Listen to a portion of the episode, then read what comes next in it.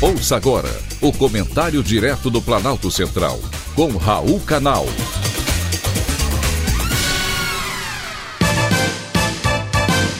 Queridos ouvintes e atentos escutantes, assunto de hoje: o amor não tem preço.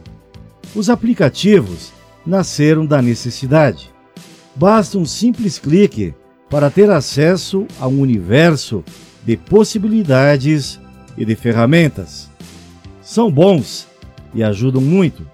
Quem nunca utilizou um Uber, o iFood, o Spotify?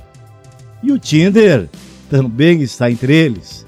Tenho certeza que seu celular tem um aplicativo.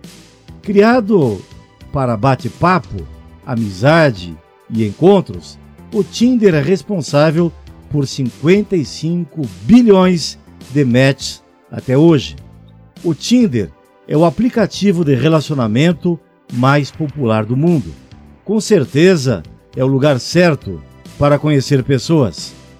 Só que nem sempre quem usa está apto para discernir quem são aqueles com quem conversam ou se relacionam.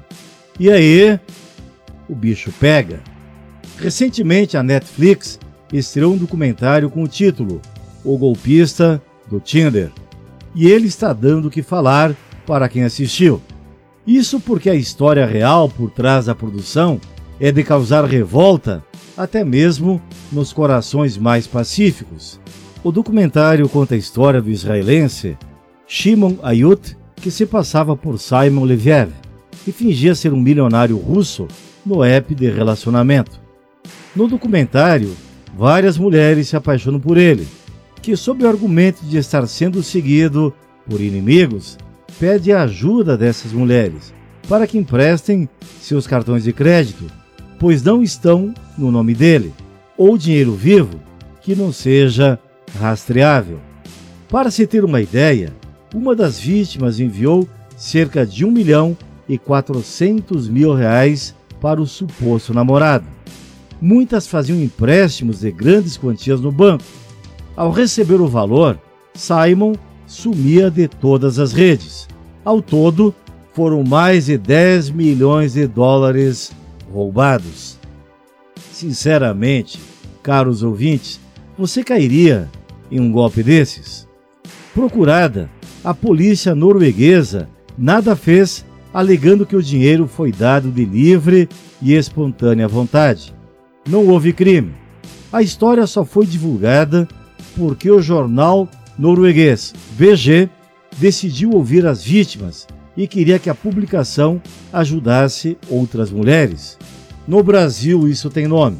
Chama-se estelionato sentimental.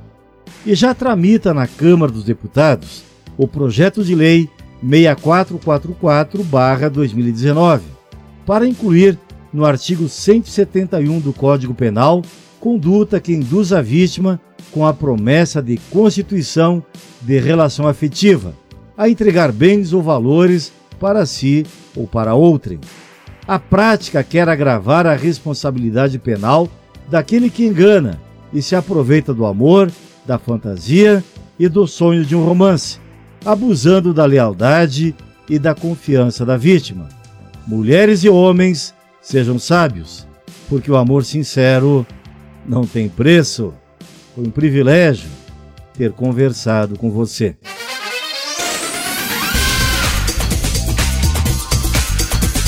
Acabamos de apresentar o Comentário Direto do Planalto Central, com Raul Canal.